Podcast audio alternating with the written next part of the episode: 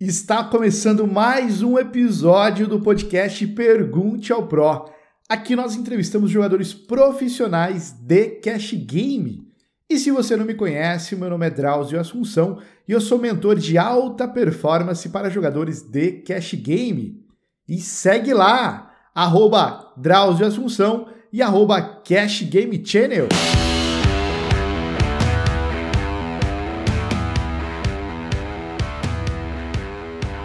Patrocínio Clube Bad Beat. O nosso convidado de hoje é jogador profissional de cash game regular de NL200 Texas Hold'em e faz parte do PokéLab. Seja muito bem-vindo, Cláudio Davino. É uma honra ter o senhor aqui. Muito obrigado por aceitar esse convite. Valeu, Drauzão. Eu fico muito feliz de poder participar aqui. É sempre muito bom estar tá podendo passar um pouco da minha história aí e principalmente ajudar quem está começando aí no poker, né? A gente sabe que o começo da carreira de jogador de poker é um pouco complicada e ter essa visão aí de alguém que já passou por tudo que a pessoa quer passar é bem interessante. Então, sempre que eu estiver disponível, é, vou fazer o máximo aí para poder estar tá ajudando o pessoal.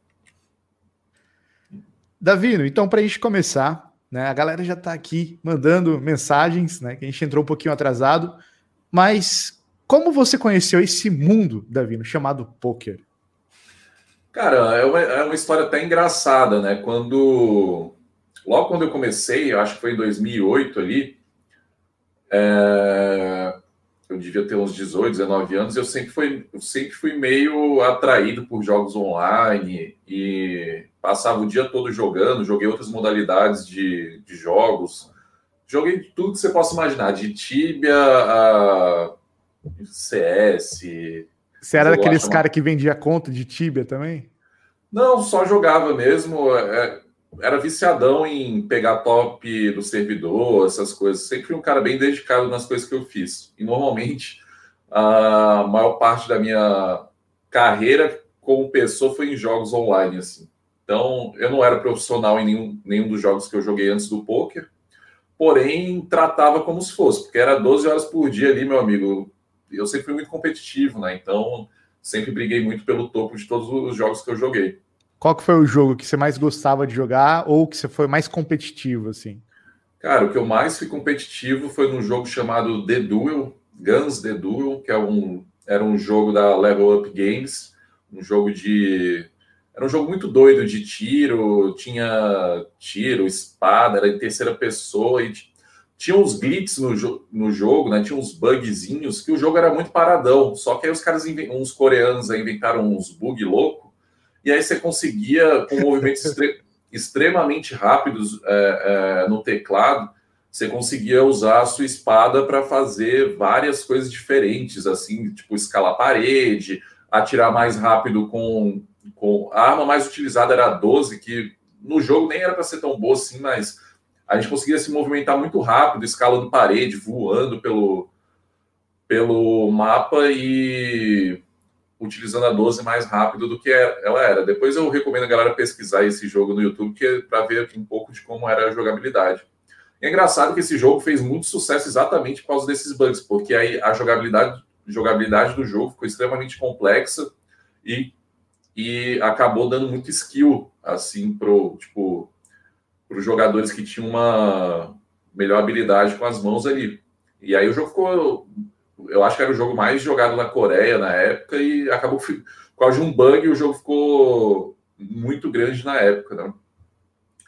E aí eu, cara, viciadão, jogava ali 12 horas por dia, só fazia ir para a escola, voltar e jogar. Escola, jogar até dormir.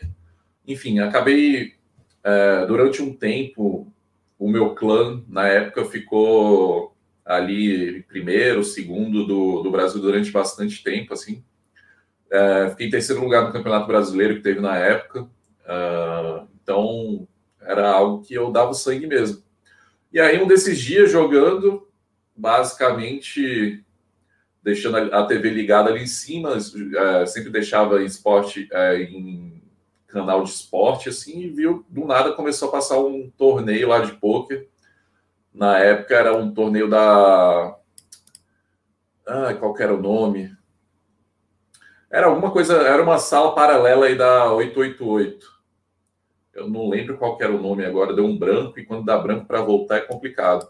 Ah, Tower Torneios. Tower Torneios, nem existe mais essa, essa skin hoje. E aí o pessoal jogava online, pegava, tipo, ganhava entrada para jogar lá nos navios que eles faziam. Era uma parada bem para mais turística mesmo. O pessoal ganhava ticket, ia jogar no navio e tal. E era uma parada bem legal. E eu, pô, é legal esse jogo, né? Vi o pessoal de óculos escuros, cara de mal. Ah, eu vi aquelas porcentagens na tela sem entender nada. Aí eu, curioso, né? Fui aprender a jogar. Aí acabei encontrando a Poké Strategy, que é uma escola de poker que na época Isso já era em qual ano, o Davino ali? 2008 mesmo. 2008, mesmo ano. É. Não, no mesmo dia que eu vi, eu fui aprender. Eu, pessoa curiosa. Aí eu vi lá, comecei a aprender e eles tinham uma prova lá de 20 questões que eles te davam material para você estudar para essa prova. E se você passasse nessa prova, eles te é, davam um bankroll inicial de 50 dólares. E aí, enfim, você jogava para eles e você só podia sacar depois de, de gerar X de reiki aí para eles conseguirem ter o retorno sobre esse investimento, né? E era meio que um tiro no escuro que eles davam, por isso que eles pediam essa prova, né, para ver quem estava apto, mais apto a conseguir jogar mais gerar essa rede para eles. E aí, resumo que eu comecei jogando lá, aí comecei na NL2, ou, na verdade, comecei direto na NL10, jogando short stack lá com 20 blinds. Uma parada bem aleatória assim. Aí eu lembro que eu tinha perdido 10 dólares e falei, ah, esse jogo não é para mim, não, tá doido. Estudei que só, só tô perdendo aqui, tipo, parada mais normal do mundo, né? Perder 5 blinds ali, mas eu não, não tinha conhecimento da época, não sabia como é que funcionava a variância. Aí eu parei de jogar, né? Deixei os 40 dólares lá, na sala era Titan Poker, uma skin da iPoker lá, que eu acho que nem existe mais também. Ou se existe, eu não, não, não vi mais, nunca mais ninguém jogando lá há muito tempo. E aí, em 2010, eu fui para a praia comer acarajé com meu primo, rolê bem aleatório. Do nada, chegou um amigo dele lá para comer acarajé também. Coincidência, assim, não foi ninguém chamou ele, ele apareceu lá, acabou sentando com a gente. Aí, do nada, ele começou a falar que estava jogando pôquer, que não sei o que, que não sei o que lá. Eu já cheguei, meu irmão, para de jogar isso, tu vai perder dinheiro, não sei o que. Comecei a. Você, a... você já advogando é, ali pro cara parar é, com o jogo. Exatamente. Eu falei, velho, eu joguei isso aí, estudei que só após, não ganhei, isso aí você vai perder teu dinheiro todo. Bem o que a pessoa leiga que não entende bem falaria, né? E aí, beleza, acabou esse dia, eu falei pro cara não jogar. Eu falei, eu cheguei em casa, nada para fazer. Aí eu falei, rapaz, será que aqueles 40 dólares estão lá ainda, bicho? Aí eu entrei e, por sorte, tava. E aí eu comecei a jogar, comecei a estudar mais forte, e aí finalmente o bankroll começou a crescer aos pouquinhos. Então, desses 40 dólares aí, eu construí tudo que eu tenho na vida hoje praticamente, né? É, nunca mais depositei. Eu acho que se eu tivesse quebrado esses 40 dólares, eu com certeza não estaria aqui hoje. Na época eu era novinho, não tinha dinheiro, enfim, era quebradão. E... Você estava com quantos anos naquela época lá, Davi? Você consegue lembrar? 2010 eu estava com 19, eu acho ou 20. então quer dizer que a tua carreira foi salva por uma carajeca. Exatamente. Salva por uma carajé. Cara, foi muita sorte, assim, na real, velho, porque deu, as coisas foram dando certo na hora que era para dar certo, assim. Então, eu não posso reclamar de nada. Acabou que eu conheço várias pessoas que quebraram várias vezes até esse, é, normalmente o pessoal naquela época começava com bem pouquinho, assim. Não, a gente não tinha muito. A gente não tinha algum ídolo assim que começou de baixo e subiu assim. A gente, na época, eu acho que o maior nome no, no poker era o Christian Cruel e é no Brasil, né? E ninguém sabia como é que ele tinha começado, nem nada disso. Só sabia que ele já jogava nos torneios lá, tinha um nome forte e tal. E no cash era pior ainda, não tinha ninguém de modelo aí. Então, eu fui dando a cara a tapa, acabou que começou dando certo bem devagar, mas começou dando certo, e eu aí fui seguindo. Você já começou direto no cash? Em algum momento você jogou torneio ou, ou não? Cara, eu, joguei, eu cheguei a jogar Sitting Gold, 45 é, jogadores, mas foi durante muito pouco tempo. É, na Poker Strategy tinha mais conteúdo de cash, assim, então, por esse fator é, de ter mais conteúdo, eu, eu senti mais facilidade de estudar, foi porque eu comecei com cash, mas acredito que não tenha sido porque eu gostava mais, nem nada do tipo. Foi eu, eu vi uma maior possibilidade de aprender mais rápido ali, era um conteúdo que fazia mais sentido na minha cabeça, e aí eu fui indo. Todo o conteúdo que você tinha era do, do Poker Strategy. Exatamente. Então você hoje, tipo, ele seria o seu mentor ali no começo da sua caminhada ou teve alguém que te ajudou ali no começo? Cara, eu cheguei a ter coach com outros jogadores assim, mas muito pouco e então nem considero assim. Eu acho que o a Poker Strategy que alavancou a minha carreira durante alguns anos aí no começo, com certeza. Pelo menos de 2010 até 2012 ali, é, praticamente eu só estudava por lá. E que momento ali, o Davi, você decide entrar de cabeça no poker? Não, cara, vou viver desse negócio aqui. Que você decide mesmo fazer isso. Então, eu joguei 2010, joguei 2011. 2011 eu já estava jogando ali NL50, tentando dar tiro para NL100. É, devia ter ali uns 5 mil dólares de bankroll na época. E, enfim, só de eu estar pagando uma baladinha aqui, uma coisinha ali, eu estava longe de ser profissional, mas já dava para comer um negocinho diferente que eu não tinha dinheiro antes, é, sair para uma baladinha, poder tomar uma cerveja, que eu ia, velho, eu saí com 20 reais que a minha mãe me dava, era 5 reais do táxi que eu rachava com os caras para ir, 5 reais que era a entrada da, da baladinha que a gente tinha na época, 5 reais para voltar, ou seja, tinha 20, só aí foi 15, e tinha 5 reais para gastar lá dentro, meu, era tudo contado mesmo. E, enfim, o começo eu não, não tinha luxo nenhum, basicamente, era tudo. Nunca faltou nada assim também, mas nunca tive muito luxo. Sempre dependi é, do dinheiro dos meus pais, que também não era muito na época. E, enfim, é, foi assim. E aí, em 2011, já estava jogando e tal, estava curtindo.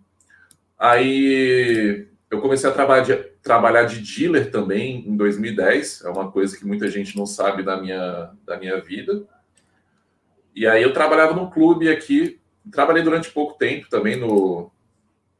Voltar um pouquinho mais. Na verdade, eu fui assistir um amigo meu jogar um torneio de pôquer na época.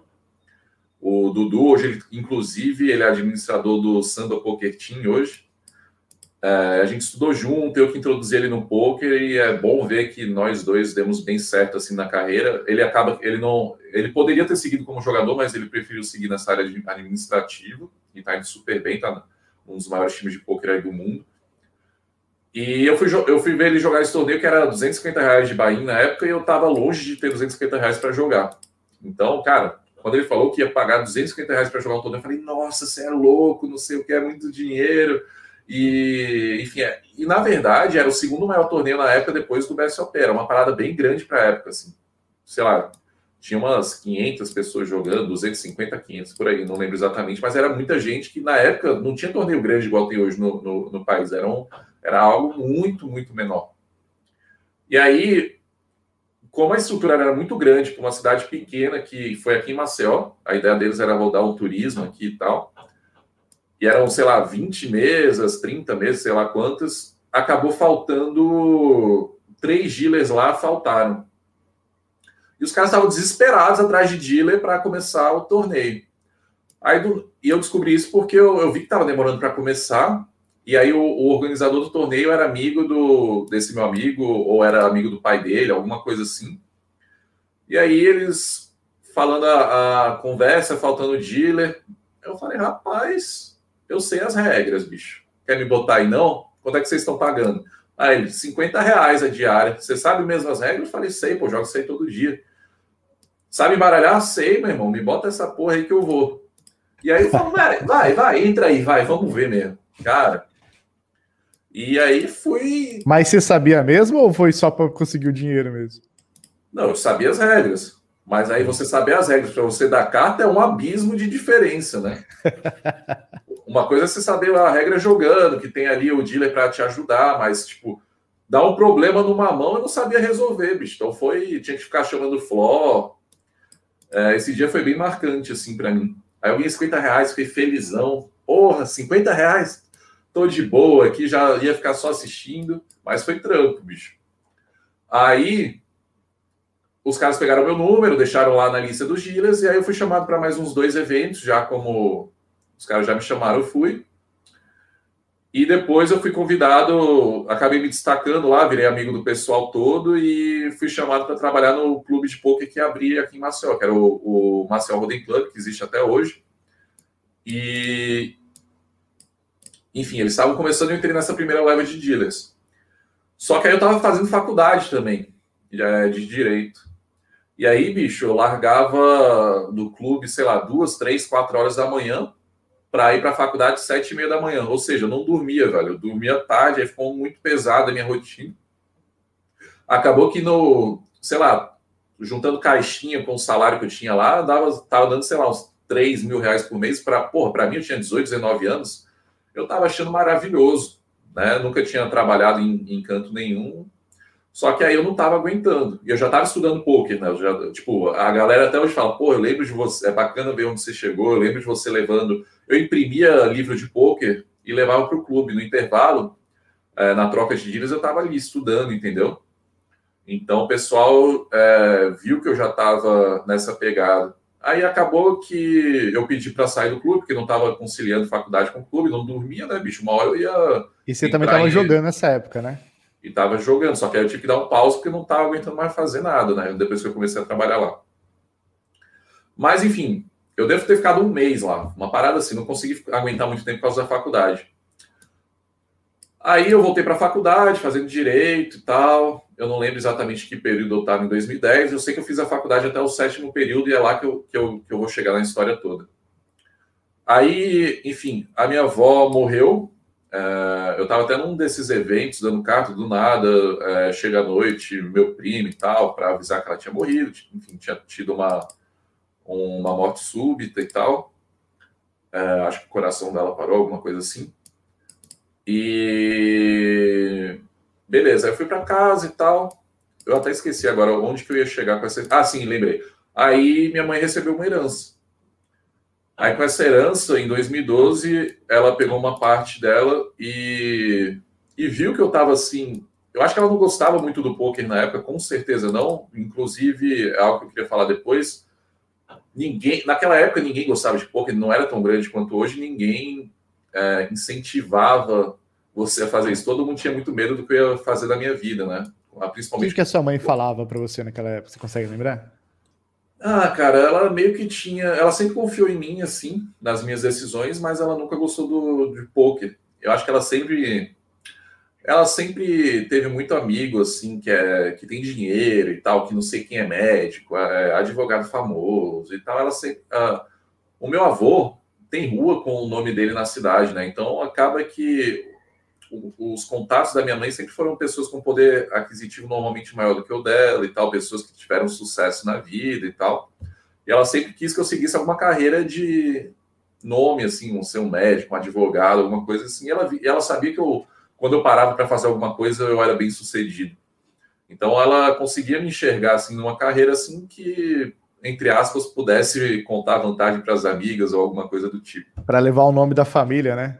É, aí, pô, imagina você vendo seu filho indo jogar um jogo, entre aspas, de azar, de cartas, meio que sabendo que vai dar errado, porque você nunca viu, é, sempre existe aquelas histórias de tio que, que perdeu fazenda, não sei o que, essas coisas que o pessoal inventava uns anos atrás. Então, assim, eu sei que foi sempre para me proteger, eu não, não, julgo ninguém que chegou e falou, velho, não faz isso, tá? porque eu sei que sempre foram pessoas querendo me ajudar. E na época também o poker era muito menor, ninguém tinha dimensão. Hoje eu, eu consigo chegar para alguém, mostrar gráfico de mil jogadores aí e ver que a parada é 45 graus para cima se a pessoa for realmente boa. É, mas na época não era assim. Então ela meio que pegou uma parte da herança e falou: velho, vem cá, você quer ir para o Canadá? Eu o quê? passar uns meses lá, ver se você gosta. Eu acho que ela queria me botar lá para ver se eu arrumava alguma coisa por lá, tipo, treinar mais meu inglês, vir, mais preparado, é, meio que decidir realmente o que eu queria da vida. Aí eu falei, bora, né? Tô fazendo nada. Aí em 2012, em agosto, assim, é, eu não estava indo muito bem no poker, porque eu estava dividindo faculdade com poker e tal quando você faz duas coisas ao mesmo tempo, é difícil é, você ir tão bem, né? E aí, eu fui para o Canadá fiquei lá três meses e meio e voltei abismado com a diferença de padrão de vida que eu tinha lá para o que eu tinha aqui. No Canadá, você fazia o que lá? Fico, foi lá para estudar? Só, só para passear? Só estudar inglês. É, tinha uma escola lá que eu estudava todo dia, enfim, cara, foi uma, eu acho que talvez a melhor experiência da minha vida. Gostei muito de fazer esse, esse intercâmbio lá. E chegou vou... a mudar alguma coisa da sua mentalidade, da forma de pensar as coisas lá no Canadá? Totalmente, totalmente. É... Eu via várias coisas diferentes. O padrão de vida lá era diferente, mesmo eu não tendo tanto dinheiro lá. Tipo, eu vivia tranquilamente lá com, sei lá, mil dólares por mês na época isso descontando o aluguel lá do, da casa que eu ficava, que devia ser uns, uns 350, 400 dólares. Então, com mil, e tirando o dinheiro da, da, aula de inglês também, que era um pouco mais caro, devia ser aí também uns mil dólares, sei lá. Eu sei que lá, na época, dois mil dólares, você vivia tranquilaço, assim, tipo, e comparado com o Brasil, dois mil reais aqui, dificilmente você vai ter uma vida confortável lá 2 mil dólares, assim, proporcional, era uma, uma vida tranquila, não tinha luxo nenhum, mas fazia tudo que eu queria. E aí eu via a diferença no nível de educação das pessoas, de segurança, da limpeza da cidade, da forma que as pessoas te tratam. E eu fiquei meio que apaixonado, assim, falei, caralho, o Brasil devia ser assim, né? Não estou falando mal do Brasil, mas é, é, é, diferente a parada. Só quem, quem foi lá, é, quem já foi no país assim de, de, de primeiro mundo mesmo, e eu, eu não comparo nem com os Estados Unidos, porque nos Estados Unidos você vai ver muita merda também. Mas ali eu fui para Vancouver, a parada é diferente, velho, é impressionante. É impressionante mesmo. E eu falei, cara, eu quero ter esse mesmo estilo de vida que eu, que eu tava tendo lá no Brasil. Como é que eu faço isso? Ganhando mais dinheiro. Como é que eu ganho mais dinheiro? Eu tenho duas opções: sigo carreira no direito ou jogo poker. O que, que eu sou melhor? Hoje eu acho que eu sou melhor no poker é, já estou ganhando um pouquinho de dinheiro ali e tal. Eu acho que se eu der um gás, eu acho que pode dar certo. E aí eu fiquei uns meses ainda sem jogar, estava indo na faculdade, ainda tinha pressão familiar e tal, porque eu tava, é, não estava decidido. Até que em fevereiro de 2013 eu falei, velho, cheguei para minha mãe e falei, mãe, é o seguinte, vou começar a levar um pouco um pouco mais a sério agora. E aí comecei. Aí eu lembro que eu, eu saí do iPoker, fui para o PokerStars, joguei um mês de NL25 lá, fui bem, melhor do que eu esperava, subi para NL50, aí na NL50 eu tive um período break-even, assim, sem ganhar nada, uns dois meses, assim, joguei umas, até mais, eu acho, joguei umas 200 mil mãos, assim, break-even, eu falei, puta merda, fudeu. Aí eu lembro que eu comecei a assinar uma escola na época chamada... Uh, Card Runners e tinha um instrutor lá, Garrett, era Garrett C13. E aí eu comecei a pegar as aulas desse cara em inglês, estava com inglês melhor, entendendo melhor, já, já era bem suficiente para entender bem inglês. Tava, na época eu estava falando bem inglês também, hoje está uma enferrujada para caramba, que eu estou desde aquela época sem praticar, mas na época eu tava, saí de lá com inglês bem tranquilo também. E aí eu acho que o inglês me ajudou muito na minha carreira de poker também, porque a partir de 2013 aí eu comecei a estudar forte praticamente só com instrutores em inglês. E aí comecei a ter aula com esse cara ali, pegando as aulas dele. Assim, hoje vendo o nível de jogo dele, na época ele nem era um cara tão bom, mas na época ele me deu vários insights que eu tava. Ele meio que conhecia o field assim. E eu comecei a melhorar a partir daquele momento. E aí eu comecei a bater em L50 e subi para NL100 e chegou Isso ali no. Era em qual data ali? Você consegue lembrar mais ou menos? Tudo 2013, foi um tiro a minha carreira vai, a partir de 2013. Ah, foi impressionante. 2013. Mas você foi para o Canadá em 2012. Sim. Aí voltei em 2013 no... você começou a entrar de cabeça no jogo. Voltei no final do ano lá, voltei em novembro, eu acho, ou é, agosto, setembro, outubro, é, voltei em novembro do, do, do, do Canadá. Em fevereiro, ou foi março, eu já estava foi quando eu lembro assim de ter saído da Ipoca e ter, eu jogava só mesa regular. Aí eu fui para o Zoom, né, que era uma modalidade que tinha acabado de lançar também. E aí eu fui para o PokéStars, começou a dar certo. Em 2013 eu já estava jogando NL100. É, na época tinha Rakeback no, no PokéStars também. Quando eu fui ver, velho, no final do ano eu já tava com vários meses seguidos assim, é, ganhando dinheiro na NL100. E eu falei, ah, agora é o momento que eu vou dar o um tiro no poker. Eu falei, ó, oh, mãe, vou trancar a faculdade, posso trancar durante dois anos e voltar sem problema. Estava no sétimo período, no final. Enfim, acabou que eu tranquei para jogar full time poker e daí nunca O que, que ela voltei. falou, Davino, naquela época? Eles foram vou trancar a faculdade para jogar poker. Ela ficou tranquila, porque eu, eu, eu não fui responsável. Inclusive é o que eu falo para todo mundo: não seja responsável com a sua vida. Eu só larguei o, a faculdade, eu tranquei, não fui nem largar, porque eu poderia voltar caso desse errado, e já estava dando certo na NL 100 há meses. Tipo, já tinha uns 4, 5 meses de, de ganhando na NL 100 ali, talvez menos. É, mas eu, eu, eu, tinha um sample muito bom que eu jogava muito na época. Então eu sabia que eu já bati o limite. Eu falei, pô, NL100 agora, meu irmão, é só grindar que eu vou ganhar mais do que qualquer cara da área do direito esse ano. É, qualquer próximo, advogado, né? É, e, e, no próximo ano eu já vou estar ganhando muito dinheiro. Então minha, na minha cabeça isso era muito claro. Aí eu falei, cara, foda-se o que, que os outros vão falar, vou dar o gás. E aí em 2013 eu criei um blog no Mais EV também, contando toda a minha trajetória é, meus objetivos e acabou que naquela época era muito difícil ver alguém em um ano assim sair de, de limites menores para estar tá batendo bem na L100. Não existia muito conteúdo na época, né? E aí eu comecei, foi ali que eu comecei a criar meu nome, comecei a ficar conhecido aí no cenário de cash game brasileiro, exatamente por ser um moleque novo que saiu do nada e, e já estava jogando no limite que o pessoal é, na época durava anos para conseguir jogar, né? Então eu tive meio que uma é, ascensão meio rápida, assim, então... Foi precoce ali, né? Foi tipo, é. um talento que surgiu muito rápido. É, e na época não tinha solver, não tinha nada, então foi no puro talento mesmo, assim, é, é, de lógica e tal. Na época não, não tinha muita teoria, então subi rápido. Em 2014, no começo do ano, já estava jogando em L200, e aí foi quando eu tive meu primeiro baque, assim. Eu, eu, eu, nunca tinha tido mês negativo. Eu nunca tive mês negativo na NL100 na minha carreira toda. Eu joguei NL100 durante anos. E aí na 200, eu comecei bem lá. Eu falei, tô rico.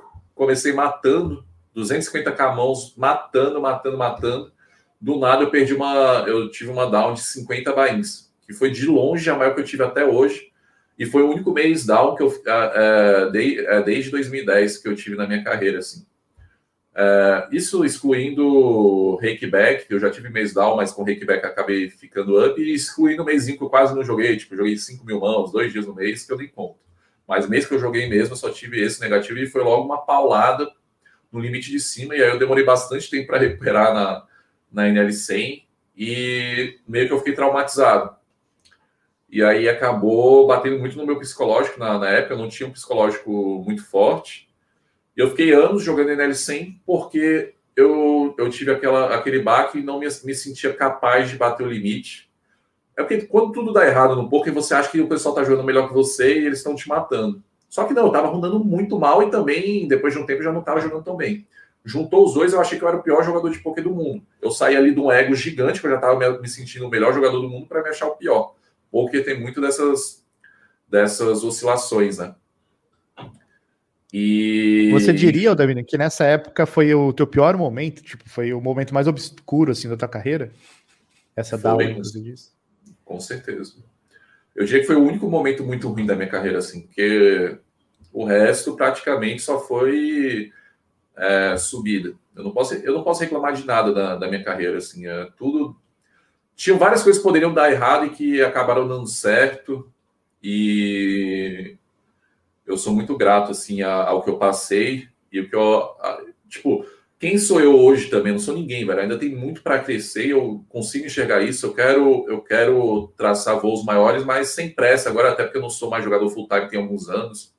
Eu, eu sou sócio da Poker Lab sou instrutor lá a gente tem um time então é, eu divido bem o meu tempo entre administrativo instrutor enfim, várias coisas ali dentro que, infeliz, é, felizmente, na verdade, é algo que eu gosto de fazer, mas infelizmente para minha carreira de jogador não tem como é, é, eu tentar crescer igual um cara que tem 25 anos hoje que só joga, entendeu? Então eu sei, eu sei qual é a minha posição hoje e sei onde eu quero chegar, mas sem pressa. Assim, eu não tenho pressa nenhuma. Hoje eu não dependo mais do jogo para me sustentar, eu tenho fontes de renda, rendas alternativas. Então, eu vou um passo de cada vez, sem pressa. Eu acho que é isso que me faz ter uma consistência boa. Assim. Eu, não, eu, não, eu não tento apressar muito o passo, sabe? Nessa época da Dow Swing, o que, que passava na sua cabeça, Domino? Pensamentos assim? Era não. pensamentos negativos, pensamentos otimistas? Como que era passar por aquilo naquele primeiro momento assim dessa DAO? Era algo que eu nunca tinha sentido, né? Era uma, eu me senti muito vulnerável assim. Foi quando eu vi que eu não era o primeiro jogador que eu achava que eu era. É, segundo, foi um baque de 10 mil dólares para mim, que eu, na época, era algo que eu estava longe de, de. era, era algo que eu não, nunca tinha sido acostumado, né? Então eu me senti muito mal. Essa é a realidade. Tanto é que eu fiquei meio traumatizado, né? Eu tive que fazer tratamento psicológico para conseguir subir para 200 de novo. E só fui conseguir fazer isso no ano passado. Então, para você ver, eu fiquei de 2014 a, eu, mentira, eu joguei, eu, eu jogava NL200 durante esses anos, mas assim, só quando o field estava mais fácil e tal. Então, eu fui jogando aí NL200 durante esses anos, mas com um volume muito baixo. Então, eu nem considero que eu joguei porque foi tão baixo que, em, em comparação com o que eu joguei de NL100, que eu me considero, eu me considerava até aí o, o maio do ano passado praticamente um reg de, de NL100 e totalmente por conta do meu psicológico, que eu tinha tido um trauma tão forte na época que eu achei que, que não era capaz. Só que aí, em 2020, eu via tanto cara que eu julgava pior do que eu ganhando na, na, na 200, que eu falei, não, não tem como, pelo amor de Deus. Eu já tinha uma, eu tinha provavelmente a, rate, a, a maior rate do mundo na NL100 é, no ano passado, e eu falei, pô, vou para 200, não tem como. Aí eu já estou sendo cagão demais, já estava fazendo tratamento, é, já estava trabalhando mais no psicológico, e aí, desde o primeiro mês, foi explosão, velho. E, e, todos os meus meses na, na 200, desde maio do ano passado, foram muito bons. Todos, absolutamente todos. Muito, muito interessante, porque é, esse impacto né, que uma Down Swing tem no jogador, às vezes derruba ele, né, de uma forma que demora muito tempo para voltar. Mesmo que ele não sinta, né, fisicamente, a dor da perca é muito forte, muito alta, né? Você acha que você chegou a criar uma rejeição pelo jogo? Tipo, eu não vou mais porque agora eu tô meio que medo, né, de acontecer de novo, alguma coisa assim? É. Eu, eu, eu não gostei tanto do sentimento que eu tive que eu, eu fiquei me protegendo de ter aquele sentimento de novo. Então eu preferia não arriscar subir para não, não passar por, por aquilo de novo do que tentar. Eu acho que é o maior erro que eu cometi na minha carreira. É... Hoje, basicamente, eu ganho o dobro do que eu ganhava antes. Exata, é, exatamente o dobro. E eu deixei de ganhar esse valor. Pô, um, zona de conforto, eu já ganhava um salário, entre aspas, salário, porque cash game eu quase não tinha variância. Eu tinha uma renda mensal extremamente boa para os padrões brasileiros jogando em L100. É, tinha esse medo de subir e, e me sentir um boss. Basicamente foi muito ego também, né? Eu não queria ter aquele sentimento de novo eu queria manter, entre aspas, uma imagem para mim mesmo, não para os outros, que eu era aquele cara pica da NL100. Aí eu comecei a pensar, quer saber, velho, vou subir essa porra, NL100, foda-se NL100, já não, nem aguento mais, nem aguento mais jogar isso aqui, não tem desafio nenhum, só cara doente mental jogando, vou subir. Aí eu subi já meio assim e tal. Aí, cara, primeiro dia jogando, eu falei, nossa senhora, por que, que eu não subi antes? NL200 é um limite que hoje eu estou bem confortável, eu acho um limite bem fácil. Obviamente, para quem tem menos experiência, não vai ser. Mas aí eu, foi quando eu vi, eu falei, é impossível não ganhar nisso aqui. Eu posso começar me ferrando, que eu sei que é impossível não ganhar nisso aqui. Vem dos outros jogadores.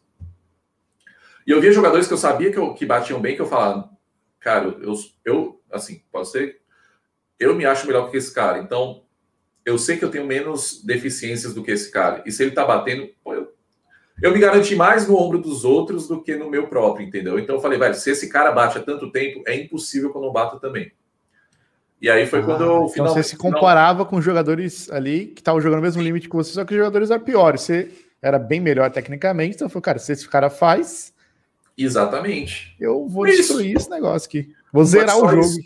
Foi exatamente isso, velho. Foi quando eu falei, ah, comecei a me comparar, eu falei, velho, não tem como, não tem como. Então, acabou que desde o primeiro mês acabou, acabou indo muito bem já. E, cara, foi diferente. A primeira vez que eu subi para a NL200 2014, eu tinha uma win rate de, sei lá, 2, 3 BB100 na, na NL100. A segunda vez que eu subi, eu já estava com provavelmente a maior win rate do limite, no 7 BB100 e, e pouquinho ali. Então, o cara que está tendo o melhor resultado no limite de baixo, ele vai subir ele vai bater. Eu tenho certeza absoluta disso. A minha preocupação também era o seguinte: eu estou ganhando muito bem na NL100, com uma win rate muito boa, e para isso eu vou ter que fazer pelo menos 3,5 BBs na NL200 para ganhar a mesma coisa, eu vou ter que fazer 4 para ganhar. E 4 BB100 é bem acima da média da 200. Então eu falei, pô, vou ter que subir sendo bem acima da média. Mas vou dar esse tiro. E acabou que desde o começo eu já subi, graças a Deus, foi bem acima da média, sim. Então, ganhando bem mais na 200 do que na 100. Ah, e eu estou na mesma encruzilhada para subir para 500, porque a 500 já é um limite mais difícil, tem jogadores que jogam aí NL1K, 2K, 5K, que jogam na 500 ele também. Então eu sei que eu não vou conseguir manter a mesma win rate. E eu ganho mais que é, é a maioria dos, dos regulares de NL500 jogando NL200. Então é algo que eu tenho que pesar bem, assim, se vale a pena. Eu não gosto de dar, de, de dar tempo perdido, assim, também. Então é por isso que eu não subi de vez ainda mas está nos meus planos. Eu quero esse ano. Eu já comecei a abrir NL500, assim, é, mesas regulares, quando eu acho uma ou outra assim, que eu, é mais fácil de jogar. Mesa regular de NL500 não é um desafio tão grande. Eu acho que o Zoom no PokéStars é um desafio grande, porque tem muito horário, tem 15 heads para um fish ali, são heads muito bons. Difícil, é, dificilmente você vai ver um reg da 500 que não é, não é muito bom. Então, Você acha que então, muda já... muito, Davi, na mecânica ali de uma mesa regular para uma mesa Zoom? Total, total, total. A mesa regular ela só ela só abre, só fica rodando se tiver um jogador recreativo. O Zoom não, velho. O Zoom ali você não escolhe mesa. Então, é, é por isso que a maioria dos jogadores tem uma win rate maior em mesa regular, porque você consegue escolher a mesa que você joga, né? Então é mais, mais tranquilo. Eu tenho certeza absoluta que jogando em 500 regular eu vou ganhar bem ali. Só que é tão chato para mim ficar jogando mesa regular, ter que ficar fechando mesa, ter que jogar menos mãos, que eu nem sei se vale a pena. Então, na 200 eu jogo 800 mãos por hora. Eu vejo os caras da, da mesa regular ali jogando, sei lá, 400, metade, assim, 300. Você joga 800 mãos por hora jogando Zoom. É, eu jogo 4 Zoom mais duas mesas regulares. Tá dando 800 mãos por hora. E a maioria do pessoal que eu vejo jogando em L500, os caras que não é Zoom, os caras jogam muito pouco, assim. Então, mesmo jogando 200, eu sei que eu consigo ganhar mais que ele se eu volumar bem. Eu, tipo, talvez não faça hoje, porque, como eu falei, eu não sou é, full-time grinder, né? Eu tenho outros projetos. Então, não consigo só jogar poker. Mas, tipo, o mês passado, por exemplo, foi um mês que eu consegui jogar mais, assim, tipo, um resultado muito bom. É, puxei 106 bainhas jogando em L200. A galera que joga 500 não consegue, é, a maioria não consegue fazer isso no, é, no mês normal, assim. Então, é algo, obviamente, eu rolei um pouco hot, mas tudo bem. Então, eu tenho que pesar, assim, o que, que compensa mais, sabe?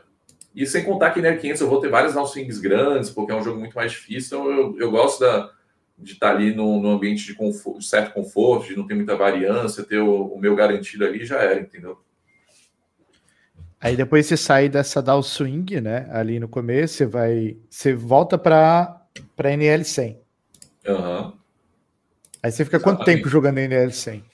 Ah, cara, como meu jogo principal, meu main game, assim, até 2020, basicamente. 2014 a 2020 aí, abrindo um pouco de NL200 no meio. Quando eu tava Ganhando mais... todo mês. Todo mês positivo. Todo mês positivo. Durante seis Durante anos, todo mês positivo. Anos. Caraca. E aí, Cara, é meio, você... é meio sorte, assim, porque eu poderia ter tido mês, mês down, assim, tranquilamente. Só que se você coloca numa calculadora de, de variância a, a, a minha win rate e a probabilidade de eu ficar down no mês, se eu não me engano, é 1,9%, alguma coisa assim. Então, é, no mês que eu jogo ali 100 mil mãos, por exemplo, se eu jogar 50, vai. Deixa eu, posso até ver aqui. Poker Variance Calculator. Você buscou conteúdo em algum outro lugar para você estudar, além da, da ah, dessa, desse a partir de 2013 ali eu comecei, eu estudei as aulas daquele cara que eu falei, o Gareth Chandler, e depois eu fui para Run Chance. Aí minha, cara, o, o, lugar que eu mais estudei foi na, na Run Chance. Aqui, ó, eu coloquei aqui no, no, na probabilidade de perder em 50 mil mãos é, com a minha win rate, é mais ou menos 5,8% no mês, e em 100 mil mãos, é 1,3% é, 1,3%. Então a chance de eu ter um mês negativo é 5% vai ser o quê? Um mês e 20. Então acabou que eu dei sorte. Poderia ter tido mês negativo, mas tive sorte. Enfim, é, não acho que é algo que eu deva me gabar por ter feito. Eu sei que tem variância no meio, poderia ter não ter sido isso. Mas é algo que eu não posso reclamar também, né? Bom. e como que tua família te vê hoje, os seus amigos, como jogador profissional? Ah, cara, hoje é diferente, né? É, é engraçado que eu imagino que todo mundo achou que te apoiou mais do que realmente apoiaram, sabe? Uh, fala é... mais, isso é interessante, fala mais. Não, você sabe que eu tô com você desde o começo, né? Sempre dei, tipo, mais ou menos, né? Vamos com calma. Não atrapalhou, mas também não ajudou muito, muitas dessas pessoas. Uh, isso, mas só o fato de não atrapalhar, eu acho que já é uma grande vitória, porque eu conheço já ajudou, né? pessoas né? Só não atrapalhar já ajudou. É, exatamente.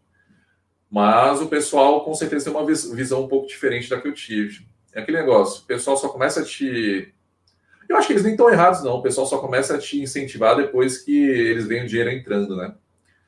Então eu lembro até hoje, é, o meu primo, o Rafael, é, ele falava, velho, esse dinheiro não é de verdade, não. Você não, não sei o que, você não vai conseguir sacar, não. e eu nunca tinha sacado, eu sempre, eu sempre fui crescendo bem que rola no começo assim. Até um dia que eu peguei meu cartão da Teller na época, eu falei, velho, eu vou sacar dinheiro na frente dele. Eu fui no shopping, é, na época tinha seis reais de taxa, eu acho, para sacar, era seis dólares, sei lá, era bastante assim. Mas eu falei, vou sacar 150 reais para esfregar na cara dele. Aí cheguei no 24 horas lá, é, meti o cartão, saquei 150 reais, falei, tá vendo, porra, o dinheiro é de verdade, caralho. ele, e a cara dele? que ele falou? Ah, ele, ele, falou, porra, que legal, não sei o quê. E tipo, o que é 150 reais? Né? Merreca da merreca. Mas, porra, pra mim, só de estar tá mostrando ali, eu, eu fiquei muito feliz, assim. E aí eu comecei a mostrar para as pessoas que eu já estava conseguindo pagar minhas contas. É, em 2013 eu já tinha um estilo de vida bem acima do, do, do, da, do padrão brasileiro. Já estava vivendo igual no Canadá. É, muito melhor, muito melhor. Tipo, na época, eu estava ganhando no mínimo ali uns 10, 15 mil reais por mês, fácil, 2013. Então, já era bem acima assim do que eu imaginava ganhar e, como eu falei, no meu primeiro ano eu já saí do zero para um valor que é muito acima de várias carreiras assim, é, de carreira relativamente normal assim, né? Então foi algo que aí sim as pessoas, ah não, sempre te apoiei, ah não, não, eu falei que ia dar certo, você é o cara, não sei o que, pô, depois que o dinheiro, depois que o dinheiro tá entrando é fácil, né, pô.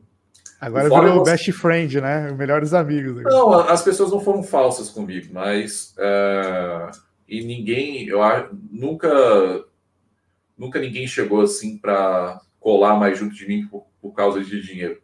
Inclusive, eu sei, cara, eu sempre, eu principalmente nunca vi, nunca misturei as coisas. Eu acho que dinheiro é dinheiro, amizade é outra completamente diferente. Eu trato a, cara, eu sou o cara que você vai me ver falando com o lixeiro, na, com o gari na rua e vou estar trocando ideia, tá ligado? Eu nunca. Eu, eu acho que as pessoas que fazem isso são muito pequenas, sabe? Tipo, pessoa que começa a, a colocar dinheiro na frente de outras coisas mais importantes na vida. E foi depois que eu, que eu, que eu vi que ganhar dinheiro é bosta, tá ligado? Porque você não é melhor ou pior de ninguém porque você ganha dinheiro. Talvez você seja um pouco mais é, inteligente ali de encontrar alguns caminhos melhores para sua vida, mas só isso também. Mas, enfim, como tem gente com zona que tem muito dinheiro, e como tem cara, porra, foda que eu quero para sempre na minha vida, e são os caras que têm uma condição pior. Tipo, porteiro do prédio aqui, todos eu me dou super bem com eles, troco ideia todo dia com os caras, entendeu? E eu não gosto de misturar as coisas. Para mim, dinheiro é só uma forma de, de você ter uma possibilidade de te dar um padrão de vida melhor e só, acabou ali. Não sei nem porque eu entrei nesse mérito, mas, enfim, acabou, acabou saindo. Ah, sim, é, eu estava falando porque nunca senti essa parada de alguém chegar assim para querer ser meu amigo ou alguma coisa mais porque eu tinha dinheiro, assim. E, querendo ou não, nem era tanto assim, mas, como eu falei, para os padrões brasileiros, é, bem acima da média, é natural aparecer uma outra pessoa, mas eu, graças a Deus, nunca tive esse azar, não. O Raposinha mandou aqui, ó. o que o Davino pensava na época que ele colocou no seu blog que queria fazer 300 carrentes por mês. Deu certo? É, no, no, no, no começo estava jogando mais de 100 mil mãos ali, é, com uma certa facilidade, mas a minha win rate estava péssima. Aí eu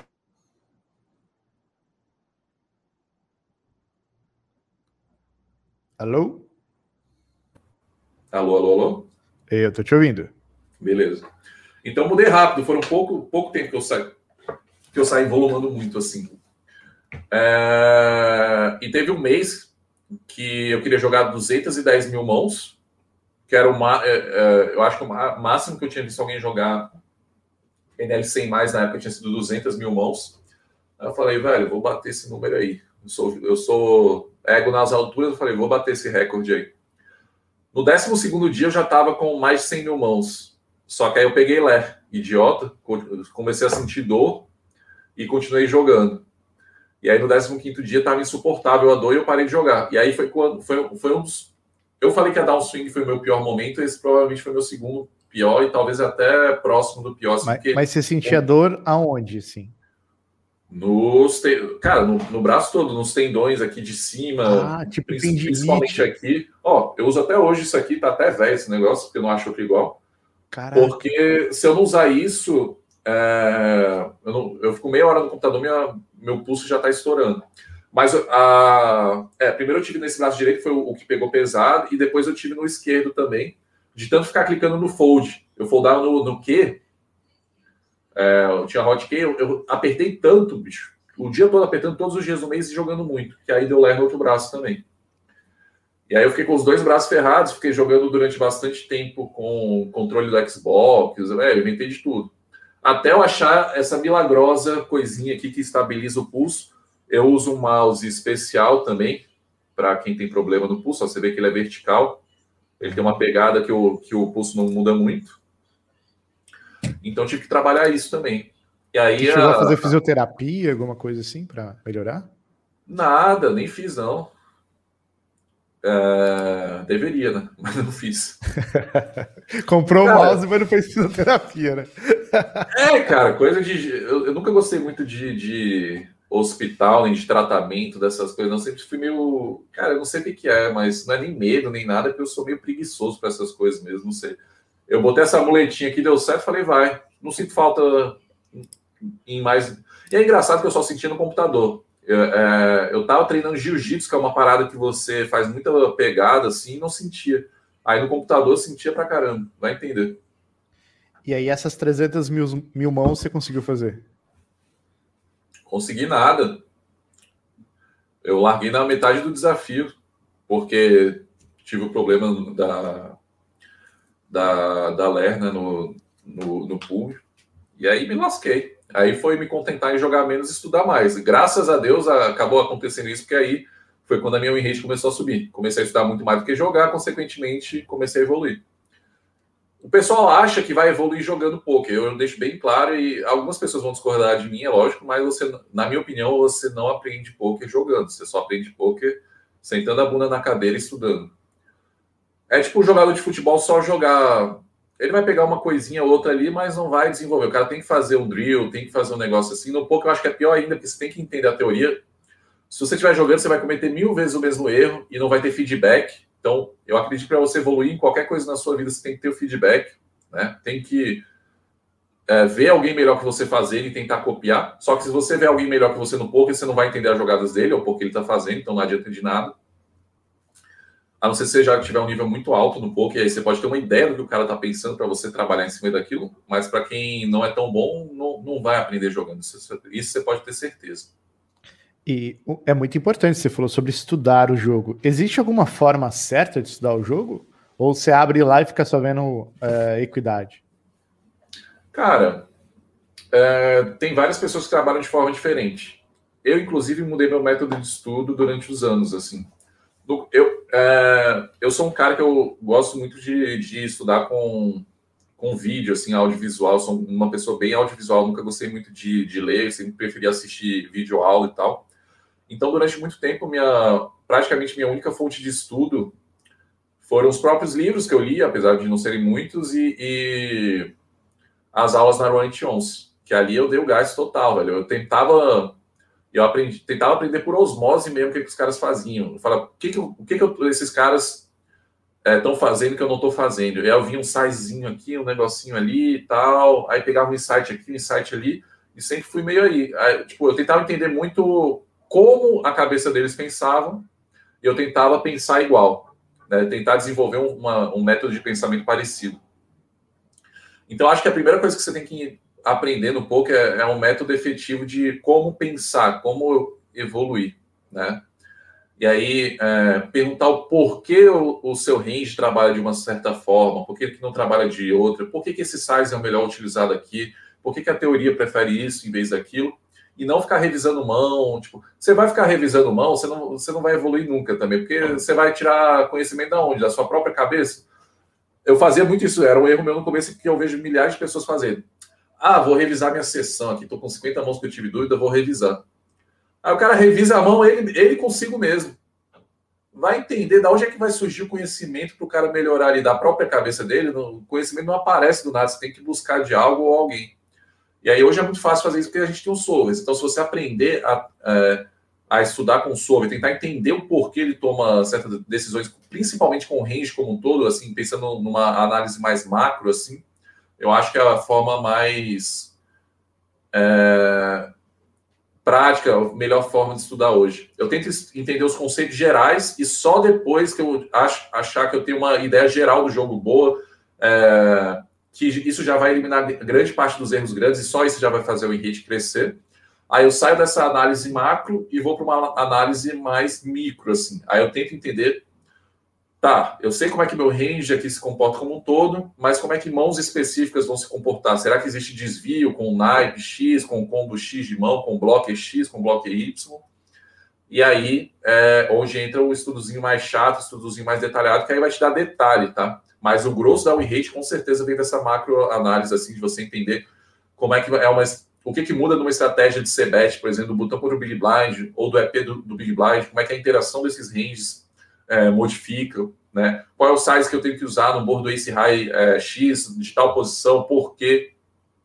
Quem tem mais equity no, no flop, esse range ou esse range? Quem tem mais vantagem de range, esse range ou aquele range? Então, entender essa macro, essa análise macro é extremamente importante para você melhorar no poker. É a primeira coisa que eu focaria com certeza se eu fosse começar a estudar hoje. E só depois eu iria para a microanálise de ah, como é que eu jogaria esse Ice Rei aqui nessa situação contra esse tipo de oponente. Né? É muito específico. Quando você estuda alguma coisa muito específica, você vai ficar só bom naquilo, mas todo o resto você vai deixar faltar. Quando você estuda teoria, quando você estuda o, o macro da parada, você vai conseguir utilizar esse mesmo aprendizado em outra mão, mesmo que seja um esporte diferente, porque você está entendendo conceitos gerais do jogo. E conceitos gerais do jogo você pode adaptar para outras situações. Pode até ser que eu não entenda muito, e até hoje tem várias situações que eu não entendo muito bem do jogo, mas essa bagagem de outras situações acaba me fazendo errar pouco ou, ou, ou errar pequeno. Eu pode eu cometo erro pra caramba todo dia. Todo mundo que jogar comigo vai me ver cometendo erro todo dia. Mas, normalmente, meus erros vão ser pequenos. Uh, e é isso que vai trazer uma rate grande. Erro pequeno. Você não pode cometer erro grande. Erro grande é foda. Vamos supor ali que você uh, tem uma win rate muito boa de 4 BB100 no limite. E aí eu estou numa situação no River que uh, o cara dá um all-in lá e eu tenho uma mão que é um puro fold e eu acabo dando call. E aí eu vejo lá que chutando o é, V do call vai ser, sei lá, menos 50 BB100. Chutando aqui, um, um só para dar, dar, uma ideia. Uh, e a minha range é 4 BB100, né? Então eu perdi lá 50, eu perdi lá 50 blinds. É, eu vou ter que jogar mais de mil mãos para recuperar esse erro entre aspas, né? Mais de mil mãos, umas 1.200, sei lá. Eu sou ruim de matemática pra caramba, velho. Não, não vou conseguir chegar nesse número, não. Mas. Mil mãos, é... aí o cara joga 750 mãos por hora. Aí o cara vai jogar lá quase uma hora e meia a mais, porque o cara cometeu um erro no River. Entendeu? Então a parada que eu acho é tirar, cortar esses erros grandes do, do, do jogo. Né? Se o cara tiver um rate de 2 BBC, que é a maioria do field, aí o cara vai ter que jogar um dia inteiro ali, quatro horas, para recuperar um erro que o cara cometeu no River. Então é por isso que a maioria dos jogadores não, não, não tem um rate alto, porque eles cometem erros graves em situações onde tem uma diferença grande de EV. Coisa que, apesar de eu também cometer, não vai ser numa frequência grande e meus errinhos normalmente vão ser erros pequenos. Apesar de eu cometer muitos, vão ser erros pequenos que não vão impactar muito. Então, eu acho que é isso. Estudar o macro e cortar erro grande. Primeiro passo aí para você evoluir muito como jogador de poker. Pelo que você disse, o estudo então tem que ser conceitual, tem que ter um motivo para você estar estudando e tentar entender o que está acontecendo no contexto para você começar né, a buscar conteúdos de fora para poder aprimorar o que você está fazendo. Seria mais ou menos isso? É, eu, o, o, principal do meu estudo hoje é tentar, é tentar entender como o solver joga, por que ele joga, como ele escolhe os combos dele. E um estudo mais complexo seria é, eu entender isso e entender para onde os jogadores do, do field desviam, né? Porque se uh, o poker é um equilíbrio, né? A gente tem que tá, a gente tem que saber como é que funciona o equilíbrio, a base do, do, do equilíbrio de Nash ali, de, um jogo equilibrado. E aí, a partir do momento que. A, vamos supor que a gente está no equilíbrio aqui no, aqui no meio. Aí o cara desequilibra aqui, né? O que, que eu vou ter que fazer? Eu não vou continuar jogando aqui, eu vou ter que jogar aqui para explorar esse erro dele. E aí eu tenho que entender, primeiro, da, qual, que é o, qual que é o central, porque se eu não souber isso, pra, eu não sei para onde ele desvia, porque eu não sei nem o que, esse que é o central correto. seria o GTO. É, o GTO é o equilíbrio ali. Exatamente. Ah, Para você ser um, um, jogador que explora bem os oponentes, você tem que entender GTO. Porque se você não entende GTO, você não sabe para onde o jogador desvia. E se você não sabe para onde ele desvia, você não sabe para. E qual é. Não só para onde ele desvia, porque talvez você até saiba para onde ele desvia, mas o quanto ele desvia, que é o importante. E o quanto que eu tenho que desviar para o outro lado para conseguir explorar isso, sem que é importante o jogador adapte de volta. Eu não posso ir no talo também para o cara notar o que, que eu estou fazendo. Então tem um balançozinho ali, entendeu? Então é difícil, velho. É difícil, não é fácil. É aí que começa o level, né? Quando o cara entende o que você está fazendo e vai tentar explorar esse, o que você está fazendo para ele fazer diferente, né? Exatamente. e aí acontece esse erro grande no River, por exemplo. Uhum, exatamente. E a minha estratégia é explorar o cara sem que ele perceba que está sendo explorado, entendeu? Então eu não vou no talo. Eu exploro um pouquinho aqui um pouquinho ali, e o resto das mãos eu jogo o GTOzinho ali contra o cara. Eu não vou sempre no talo, porque aí fica fácil do cara adaptar. Eu tento explorar o field de uma forma que ele não, não adapte, entendeu? E aí eu continuo explorando um pouco mais assim e, e, e, quando ele adapta, assim, é, é, um problema que quando você vê o cara adaptando, você vai readaptar e aí vira aquele level, então ninguém mais sabe quem tá explorando quem, meu irmão. E tem caras que eu, eu consigo ver claramente que não adaptam muito, e aí, filho, eu, eu, eu mando bala mesmo, sem dó. O Fernando mandou aqui, o Davino. Monstro Davino, fui seu aluno Poker Lab Cash. O quanto você acha que suas linhas e tendências mudaram desde a criação do curso? Cara, eu sou outro jogador, né? É, naquela época, é, um grande abraço aí para Fernando, primeiramente. É, têm que entender o conceito. O Poker Lab Cash foi um curso feito em 2017. 18, 19, 20, 21. Já tem quatro anos. Obviamente, de quatro anos para cá, eu evoluí milhões de vezes. Assim, sou um jogador muito melhor do que eu era antes. Outra coisa, o Poker Live Cash ele foi designado muito é, para trazer novas pessoas para o cash. Inclusive, a maioria das pessoas que compraram o curso eram jogadores de torneio. É, porque o cash sempre foi menor no Brasil do que o torneio. Então, eu tinha que fazer o curso num formato onde eu tivesse pegando a galera que é iniciante do iniciante do iniciante. Então, eu não, eu não. Na época, eu já poderia fazer um curso mais avançado, mas eu quis fazer, pegar o carinha na mão aqui e fazer ele entender a lógica. Não foi um, jogo, não foi um curso teóricozão, nem nada do tipo. Até porque na época eu nem era tão bom em teoria é, quanto é, eu sou hoje. Então, a, a, minha estratégia de, de criação barra vendas do curso foi focada nessa galera que jogava MTT e que não tinha esse contato com cash. Então, é, hoje, se eu fosse criar um curso, eu já tenho essa base de seguidores do cash que eu posso fazer um curso, assim, o pessoal já tem mais experiência, eu posso fazer um curso melhor, um curso mais avançado. Mas é totalmente diferente velho, do que eu jogo hoje, porque eu jogo na época, e porque eu mostrei na época, porque eu não mostrei o, eu não mostrei o, o, um arsenal avançado, assim. Meu objetivo era tirar o cara da NL2 ali, botar o cara para jogar NL10, NL25, para o cara iniciar a carreira dele e depois sim contratar um coaching, ou até comigo mesmo, que na época eu dava, ou com outro jogador, e abrangindo, entendeu? Mas não foi a minha. A, apesar de eu ter tido alguns alunos lá que subiram rápido, assim, eu sabia que é, a base do curso eram jogadores é, bem iniciantes, assim, então eu tinha que pegar na mãozinha, mostrar o passo a passo, tentar mostrar como eu penso. Então, hoje seria um curso totalmente diferente. Hoje eu, eu já tenho essa base, eu poderia fazer um curso bem direto ao ponto, com conteúdo avançado, e que eu acho que seria bem legal. É o que eu pretendo fazer aí no talvez no próximo ano. Era um curso mais educativo ali, né? Para o cara começar a jogar e já ter os seus primeiros resultados. Exatamente. E eu sabia que boa parte não teria também, foi, é, porque, velho, você não está entendendo. A base, assim, a gente pegou muita gente que que estava começando a jogar há um mês, dois meses, então é, é difícil trabalhar com esse público. E do nada, é, tipo, eram era, era muitos níveis diferentes assim no, no curso, não era algo tão linear assim, então eu tinha que fazer um, um, um material que ao mesmo tempo fosse muito bom para quem está começando e não fosse tão ruim para quem já tem um nível mais avançado, né? Mas até o pessoal que, que jogava mais tempo curtiu, assim, mas eu, olhando hoje, na época que eu fiz, eu achei massa o curso. Olhando hoje, eu não acho tão bom porque eu sei o potencial que eu tenho de fazer algo muito melhor. Então, muita gente vem até pedindo para, ah, me vende aí o custo, tá? eu não vendo, eu prefiro não ter o dinheiro do cara do que dar um material que eu não julgo que é do, do nível que eu posso dar hoje, entendeu? Não acho que faz, eu não acho que é justo comigo mesmo e com o, um aluno, o cara pegar um material que eu considero, entre aspas, é, desatualizado ou, ou que não tem um potencial tão bom quanto teria algo que eu fizesse hoje, entendeu? Hoje, se alguém quisesse fazer um coach particular contigo, você acha que teria como? É, não, eu não dou, eu não dou coach particular tem bastante tempo já. É, eu só dou coach no Poker Lab. No Poker Lab tinha, a gente tem um time de torneios, onde eu dou, dou aula lá já há bastante tempo. E meu foco hoje para aula particular é só ali. Se alguém for aprender comigo, vai ser uma aprendizagem um pouco mais superficial com live play, com stream, é, não vai ser nada tão profundo, ou um curso, caso eu venha fazer, é, que eu pretendo fazer, deixo isso claro, pra, mas não para esse ano, depende de vários fatores que, externos, que, não só de mim, da empresa como um todo, qual é o planejamento da empresa, é, enfim.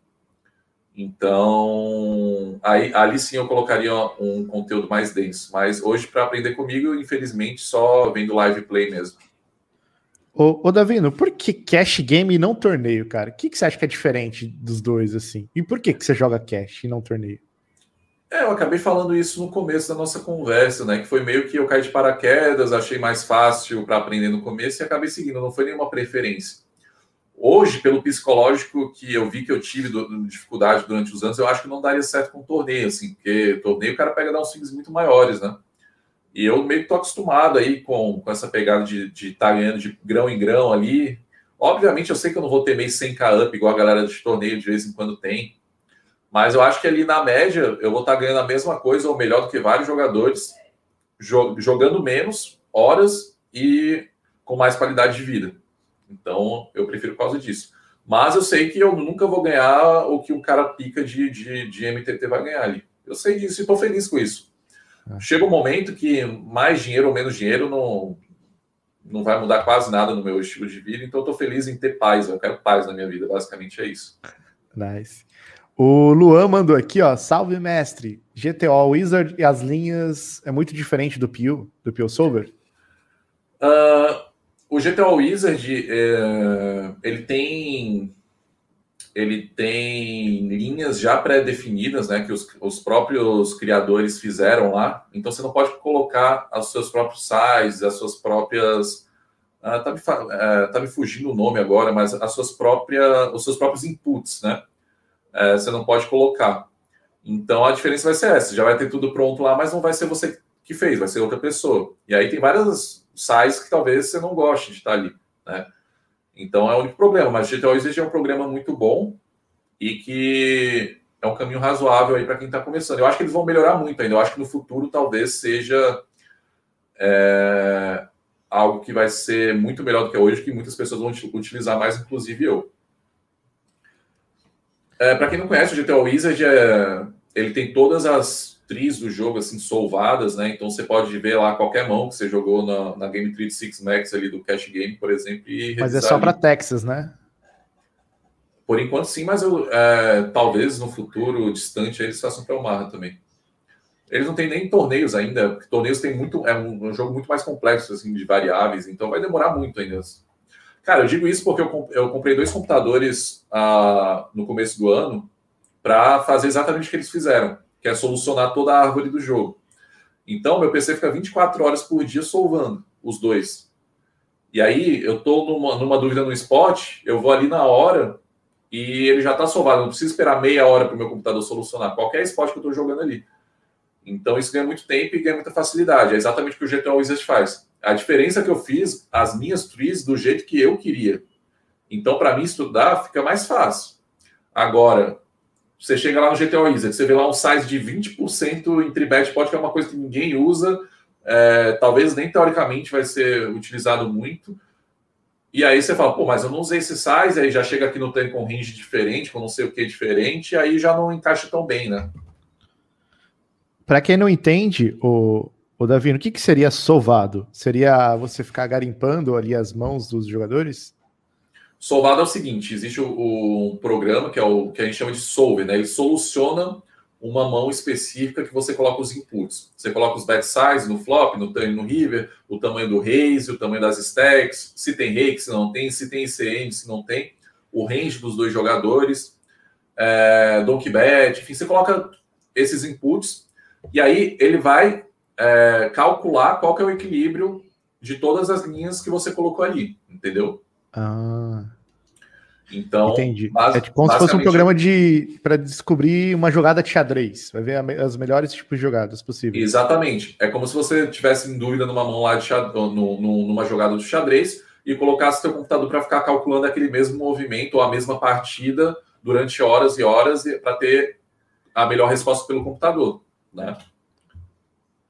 E é isso que a gente faz no Solver. A gente coloca esses inputs, bota ele para resolver lá. É como se fosse. É, pronto, é como se fosse um, um computador de xadrez, basicamente, né? Nice. O estado pensante, mestre do cache. Você acha que jogar NIT nos micro limites é aceitável ou não é uma boa ideia?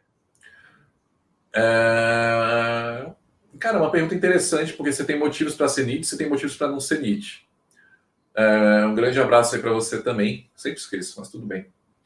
É, micro, os microlimites eles têm um rake muito alto. E quando você. É, o que te incentiva a foldar mais mãos, porque tem muitas mãos que você tem um EV baixo ali de estar jogando por natureza, e o rake alto acaba trazendo esse EV para um EV provavelmente negativo. Então você tem incentivo de jogar bem tight. Só que isso seria no mundo ideal, onde você só estivesse jogando contra jogadores extremamente bons, contra solvers, né? Mas nos limites menores tem muito jogador muito ruim, né? E quando tem muito jogador ruim na sua mesa, você quer jogar mais mãos, porque os caras vão errar mais, consequentemente, eles vão desviar do equilíbrio, e consequentemente, essas mãos que teriam um EV baixo por equilíbrio vão ter que começar a ter um EV maior. Então, por teoria, você quer jogar mais tarde, na prática, você quer jogar mais luz. Então, eu pessoalmente jogaria mais luz para não tanto também. Eu acho que eu jogaria ali, sei lá. Eu acho que eu jogaria a mesma coisa que eu jogo hoje numa 200 da vida, um 25-20 um 25, 20 ali, com uns 11% de tribet. E tá tentando isolar ao máximo os fiches, tentar jogar o máximo possível como um jogador recreativo, tá? Eu, depende do que você considera NIT também, né? Porque, tipo, para mim, um cara 22 barra 20 já é NIT. Então, talvez você esteja pensando no cara 18 barra 15, 16 barra 12, sei lá, é difícil, é, a sua concepção de NIT pode ser diferente da minha também. Eu acho que uns 23 barra 20 para cima ali já tá bom, assim, não, nesses, nesses limites. Menos do que isso, acho que você vai estar tá perdendo bastante EV.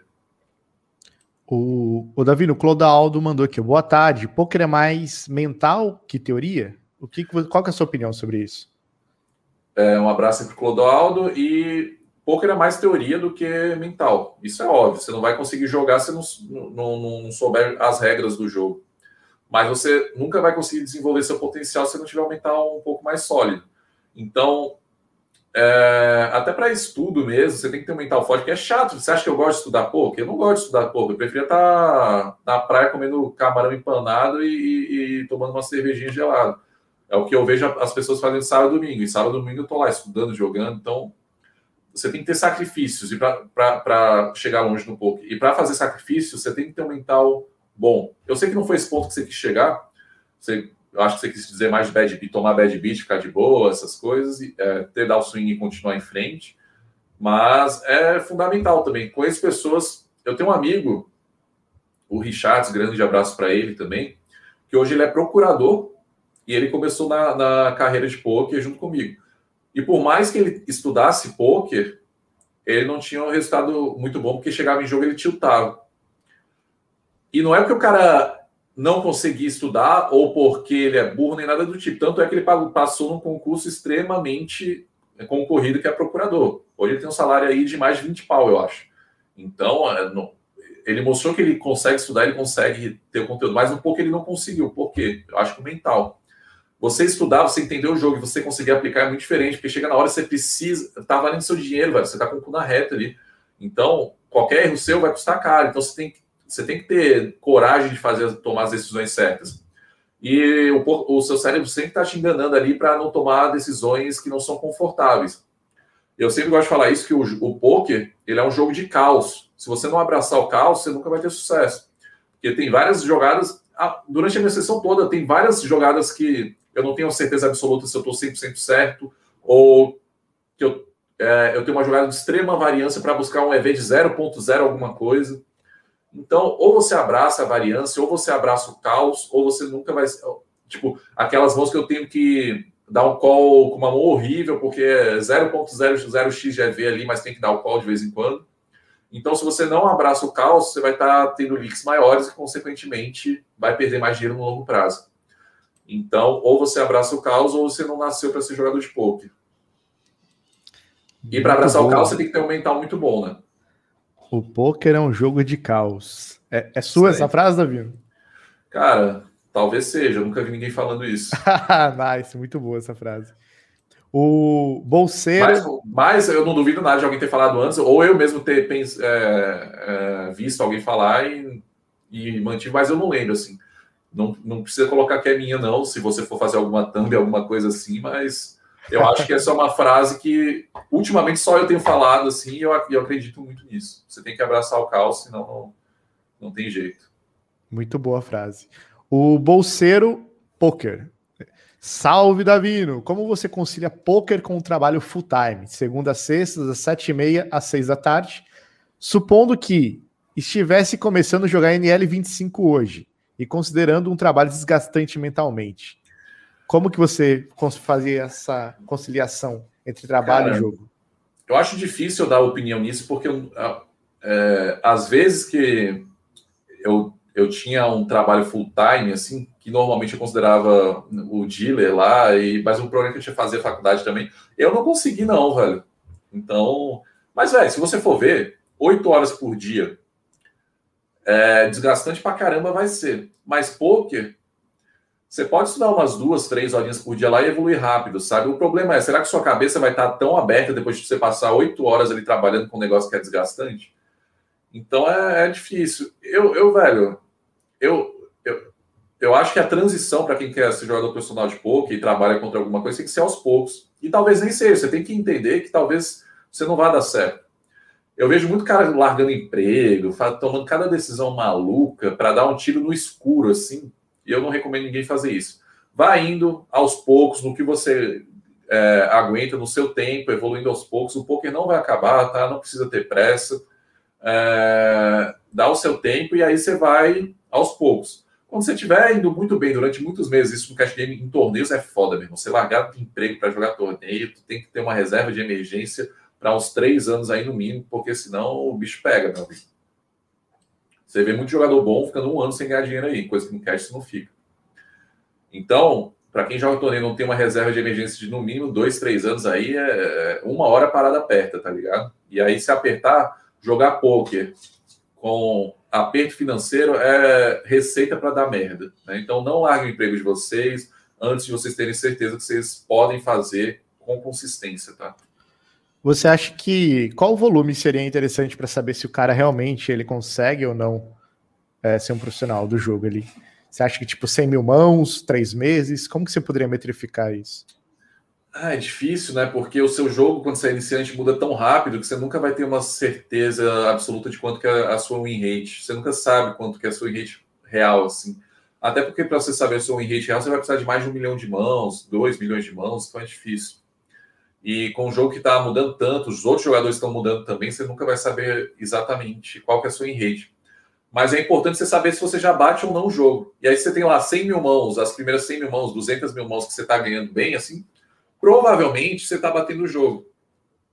Pode ser que não, mas a, a chance de você estar tá batendo o jogo é enorme. Então, se você bate uma NL2 ali, uma NL5, é um pulo para bater a 10, da 10 vai ser um pulo para bater a 25, então vai aos poucos, sem pressa, que, velho, você chega lá. Eu tenho certeza que qualquer pessoa, por mais. Tem umas. Tipo, eu não gosto de falar isso, mas.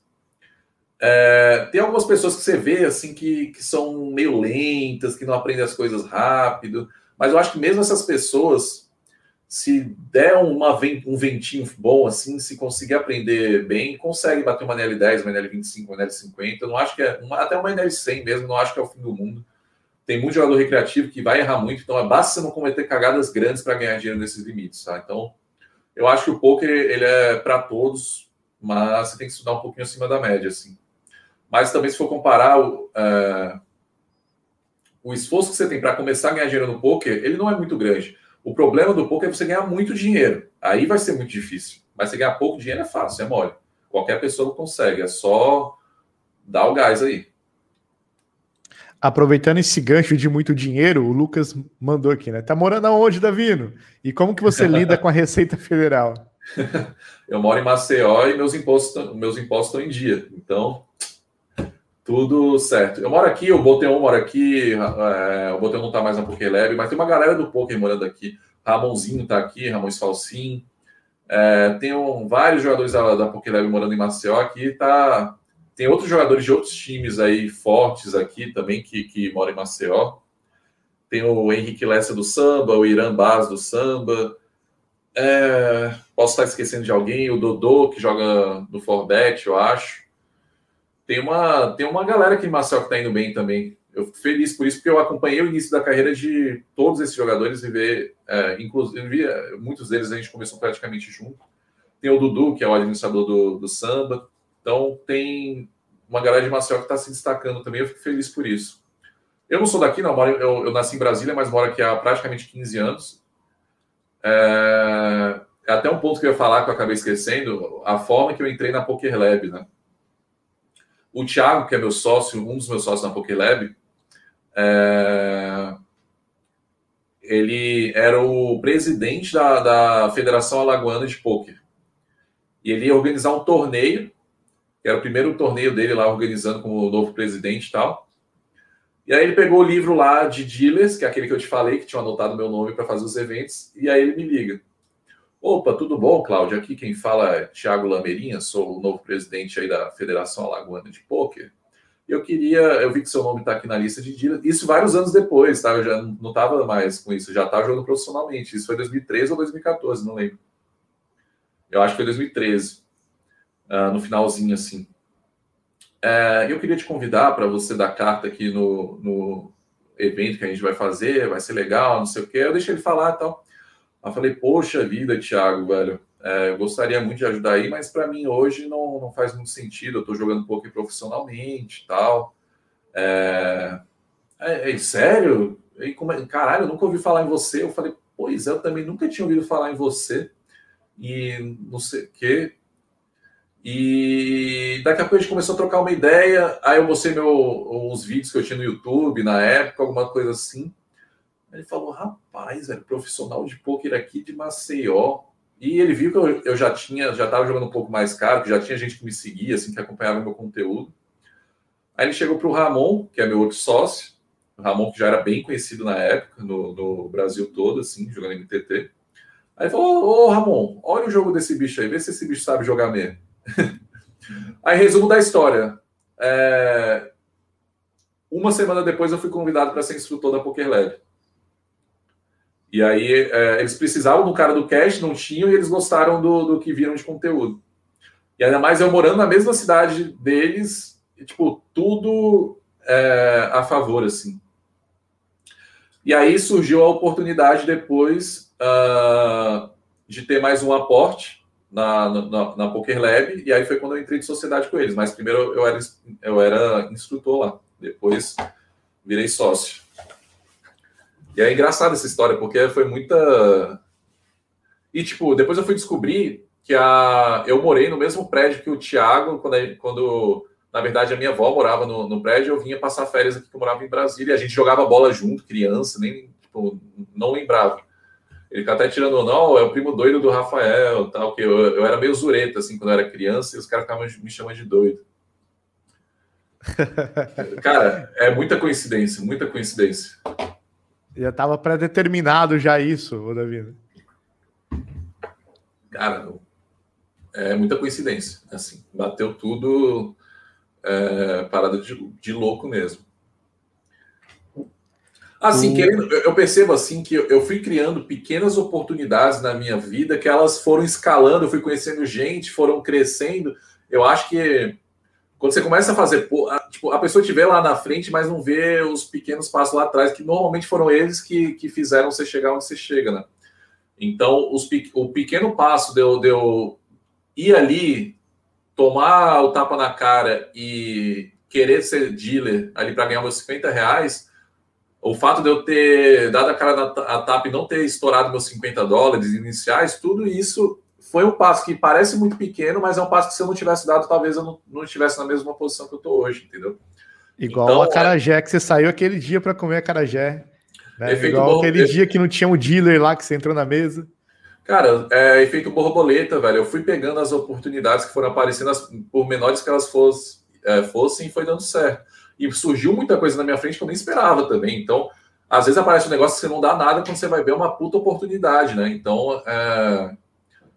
eu acho que as pessoas esperam aquele momento grande, assim, para as coisas irem. Não, é, são sempre pequenos passos, assim, que a gente Aquele vai big dando. hit da vida, né? É, exatamente.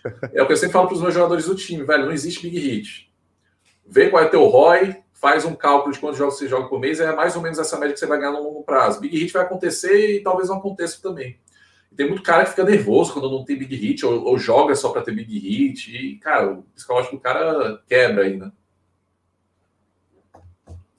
Mas, enfim, eu acho que a, o, o ensinamento que eu posso dar para quem está começando é, cara, pegue cada oportunidadezinha pequena, por menores que elas possam parecer, porque é uma pessoa mais que você conhece, aí você faz amizade, que conhece outro, que te apresenta para outro, daqui a pouco você conhece os, cara mais pica do cenário, entendeu? Eu, tipo, em 2013, eu era um ninguém, como eu falei, eu continuo sendo ninguém, mas eu sou um, um ninguém que conhece muita gente dentro do cenário. Então. É, networking é importante, é, né? Total. E você só faz networking fazendo seu nome primeiro, não tem jeito, né? Ou, sei lá, se alguém vê potencial em você de alguma forma e fala, pô, vou dar uma vou dar uma engatada com esse cara aí para porque tipo, você já também pode enxergar que talvez o cara dê certo, você tá junto, enfim, não que seja um interesse assim, mas é, você vê potencial na pessoa, você quer estar tá junto, você quer você pode ganhar muito e pode acrescentar muito também. Então eu sempre tenho que estar perto de pessoas que eu acho que podem me acrescentar na questão de na questão mental, né, de, de, de, de Assim, parece uma coisa estranha falar isso, porque parece que é meio, pô, só eu quero chegar perto das pessoas que podem me acrescentar algo. Mas se você for ver, velho, você não vai chegar, você não vai ter amizade, você não vai ter um, um você não vai ter um, um, círculo de amizades ali, de pessoas que você conhece que você não se identifica ou que não possam te agregar alguma coisa. Assim, é, de, de, conhecimento, de alguma coisa assim, porque senão você não, não bate, entendeu? São, são grupos distintos. Assim, as, as pessoas que eu ando no dia a dia, Uh, tem muito aquela. Eu acho que o Goff falava isso, que você é a média das cinco pessoas que você mais é, convive. E eu vejo as pessoas que eu convivo são pessoas extremamente gabaritadas no que elas fazem, entendeu? Então talvez isso tenha feito. É, eu vejo o Richards, que apesar de ele não ter jogado pouco, era um cara que eu mais andava, ele virou procurador, virou foda no negócio que ele faz. Hoje tá se mudando para Brasília lá para ser chefe de não sei o que lá da, da, dos procuradores lá, sei lá o que, que é. Eu sei que ele passou para um cargo até melhor. O Dudu, que era outro cara que a gente andava junto, que é, hoje é administrador do samba, é um cara que, que segundo um pouco e também outra forma e deu certo. É, tenho vários outros amigos que se, é, que estavam sempre na conversa ali e hoje é médico, hoje é alguma coisa assim que não, não, tipo, a maioria dos meus, dos meus amigos mais próximos deram muito certo na vida, em cada um nichos diferentes. E eu fico imaginando, será que foi coincidência mesmo isso? Ou será que esse mindset que todo mundo tinha, todo mundo, velho, do meu ciclo de amizade sempre foi ambicioso, sempre correu atrás, sempre teve é, esse apoio dos outros amigos para não, não bora fazer essa merda, não, vamos, vamos se dedicar e fazer, entendeu? Então, eu acho que o teu círculo de amizade, as pessoas que estão junto de você, te, podem te, te levantar. Puxa para cima, né? É, ou você pode mais, cara, vamos, porque você tem que estar na nossa é. média aqui. E não é e não é só falar vamos, não é só não é não é só te dar motivação. Você vê que o cara tá fazendo e tá dando certo. Então, eu vou fazer também, tá ligado? Você, vejo, até você se motiva, né? O, velho, um, um, uma das coisas que a gente prega muito na Poker Lab é que o exemplo arrasta. Então, você vê todo mundo do teu lado fazendo, você não vai fazer também, você vai fazer, meu amigo. Você vai fazer, porque senão você vai se sentir deslocado. E aí você faz, você dá certo também. E aí fica um, um ciclo que um todo mundo só vai crescendo. Né? Exatamente. E aí você vai sendo uma pessoa mais, é, melhor do que você faz, é natural que você faça, tenha um network maior, porque você acaba sendo apresentado de um amigo seu que é bom também, que te apresenta outro cara pica, que te apresenta outro. Então, network é muito importante também, querendo ou não. Ô, Davino, a gente pode usar um time bank de 15 minutinhos para responder mais três perguntas? Vamos nessa, só pausar aí. Então, as próximas aí três perguntas, tá? Porque o Davino já tem compromisso. Uh, então vamos lá. Davino, hoje, qual é o curso de cash game que você indica? Uh,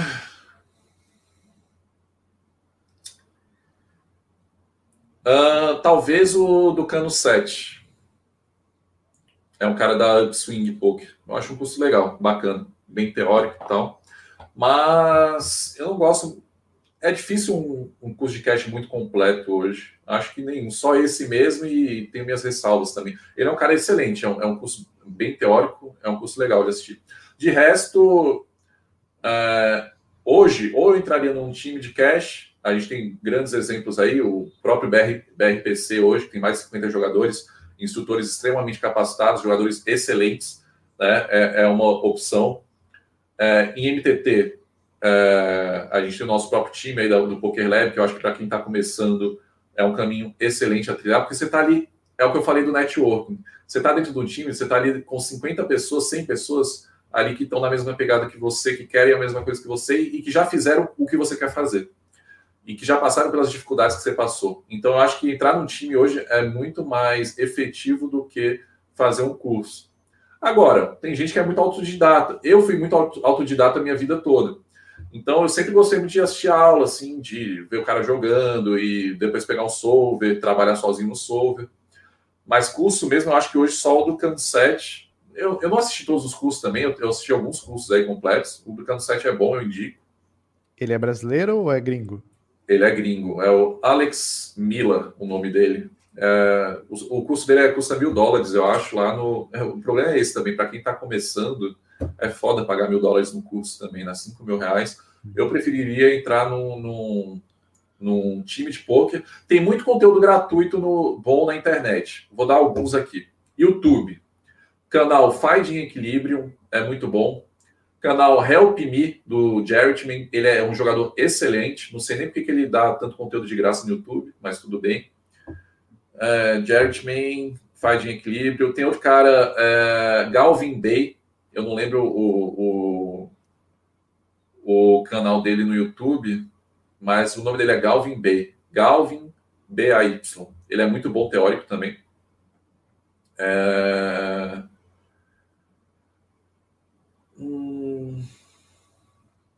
Eu acho que esses já tá. Ah, tem o Max Lacerda, pô, quase que eu esqueço. Max, que é brasileiro, faz um, um material bom lá, tem atualizado com, com frequência, jogador muito bom. É...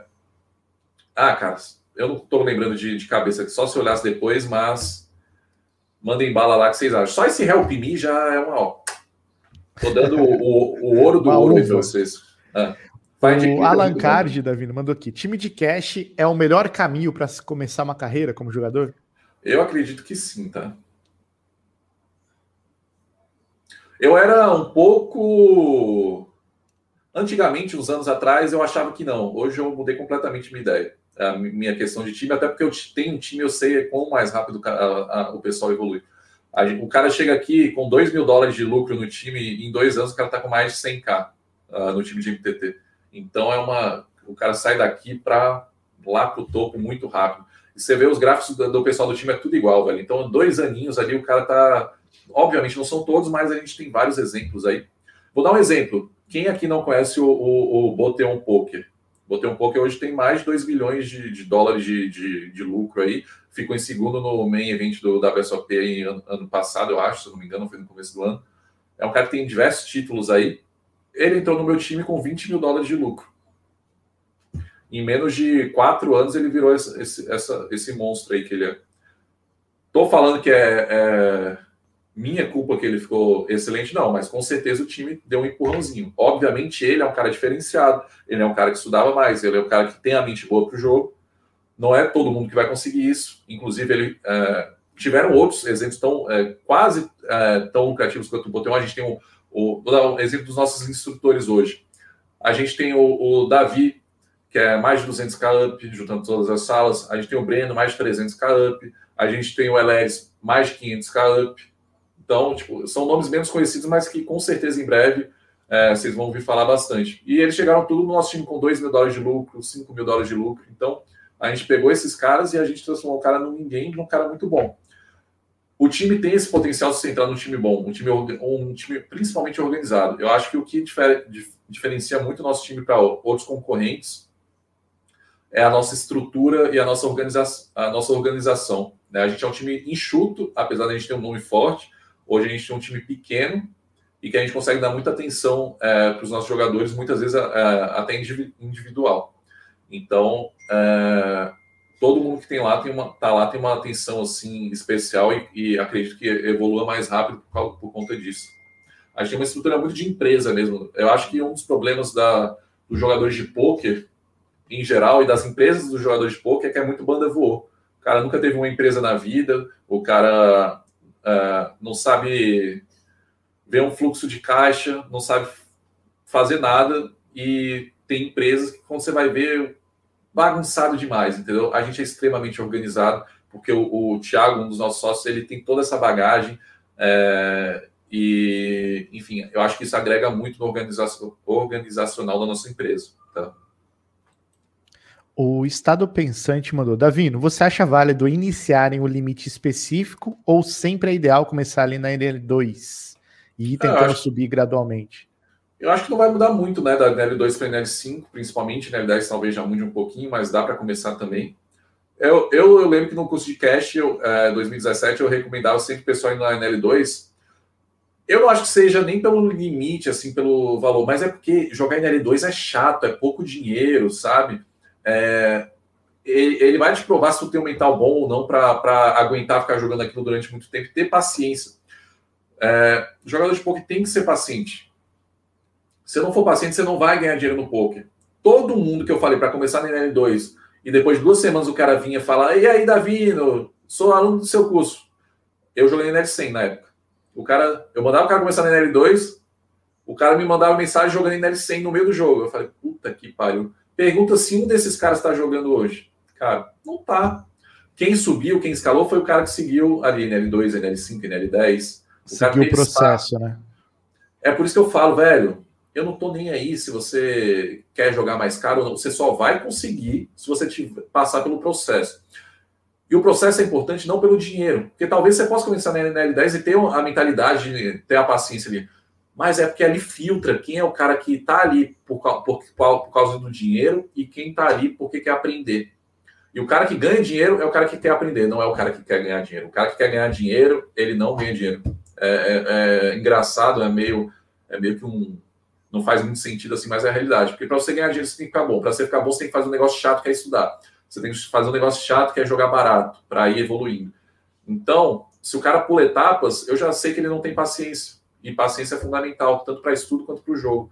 E aí eu sei que o cara não vai dar certo. É muito, muito raro um cara desse vai dar certo. Eu devo ter visto um ou dois, assim, cara que saiu pulando etapa assim e acabou dando certo. Não, não existe atalho né, na vida. Não existe. O caminho é difícil, mas é gratificante. Mas é difícil. Tem que saber que é difícil.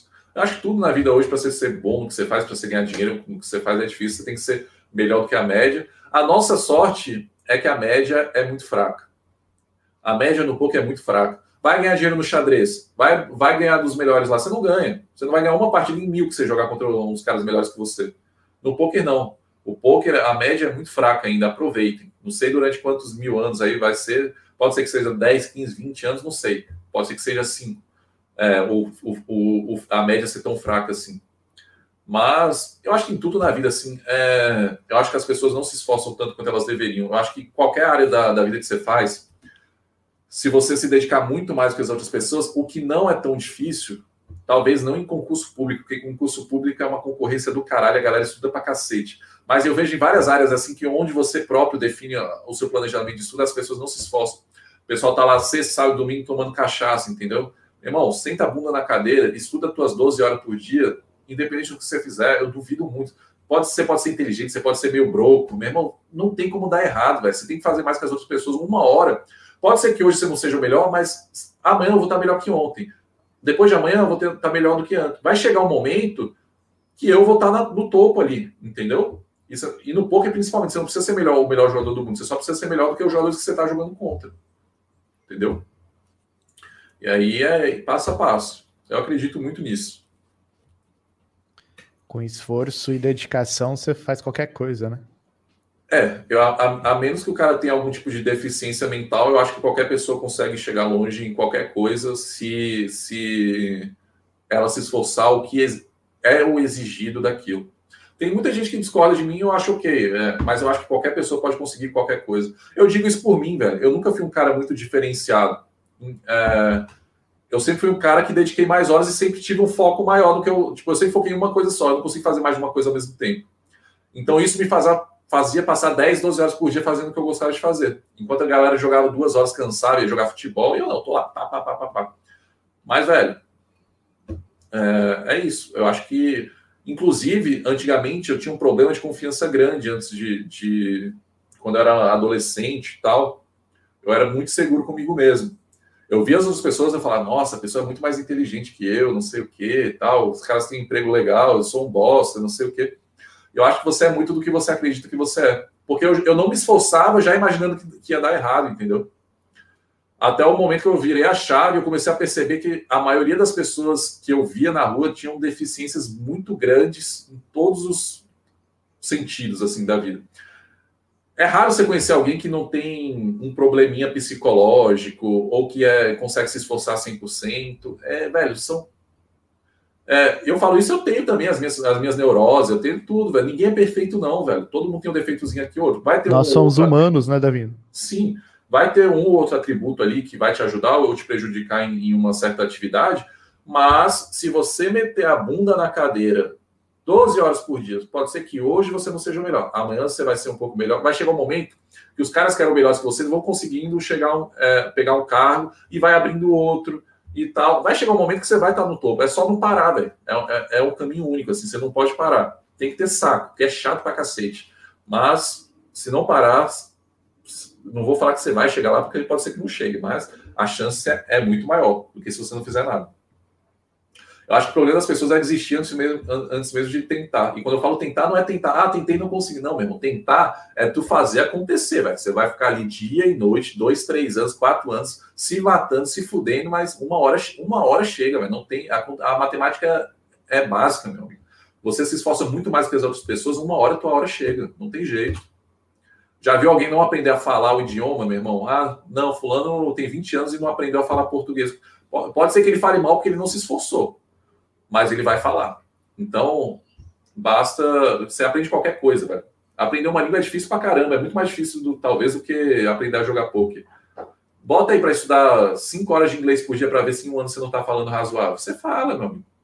É, não conheço essa pessoa que tentou de verdade fazer alguma coisa e não conseguiu.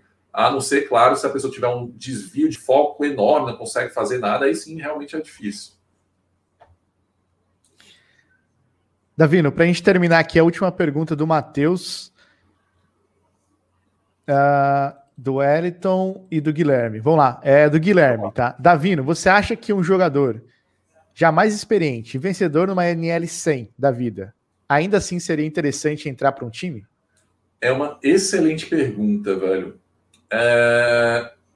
Depende muito, velho, da, da, da win rate e de qual é o time, de quão escalável seria a sua carreira. Assim, se eu estivesse fazendo uns 5, 6 BB100, que é uma rate bem acima da média, eu não entraria, não. Mas se eu estivesse fazendo uns 3 ali e não conseguisse ver evolução, eu com certeza entraria. Porque dependendo do time, os caras conseguem escalar muito rápido, né? É, eu vejo o, é, o próprio exemplo do BRPC, quantos jogadores que, que, que subiram rápido lá, eles têm uma equipe muito forte, né? É, assim como eu falo da nossa equipe aqui no, no em, em, MTT, a gente faz o pessoal escalar muito, muito rápido. Então, você vai abdicar de lucro ali durante um ano, um ano e meio, uh, talvez mais, mas para ganhar bem mais também. Então, velho, fica elas por elas e você está sempre se. se é, você está sempre melhorando como jogador, né? Então, sim, acredito que dependendo da sua rate, compensa muito.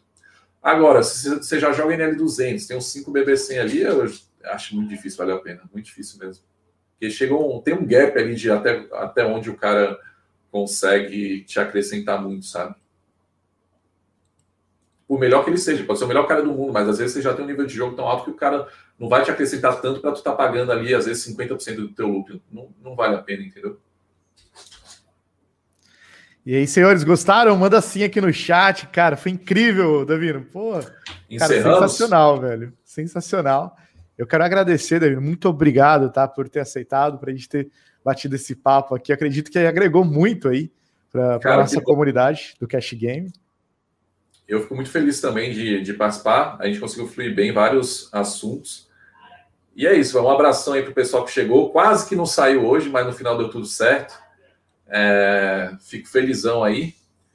E é isso, velho. Muito obrigado pelo espaço, Drauzio muito legal o trabalho que você está fazendo de buscar pessoas, é, não só do cash game, mas uh, do mental, de, do aspecto, é, de todo o aspecto que engloba essa alta performance, né? Eu, eu acho que para quem está começando é fundamental ter pessoas como você fazendo esse tipo de trabalho, e é por isso que eu estou sempre aberto aí para o pessoal que faz podcast, que principalmente para a galera que está iniciando, eu, eu, eu acho que é um é algo que eu gostaria de ter tido no começo e gosto muito de fazer para hoje em dia exatamente para o pessoal seguir com mais convicção no que está fazendo. Acho que a minha mensagem é essa: trazer mais segurança para quem está começando, sabendo, obviamente, que vai ser difícil para caramba. É o que eu falo: é chato, é difícil, então tem que meter bala, senão não vai, meu amigo.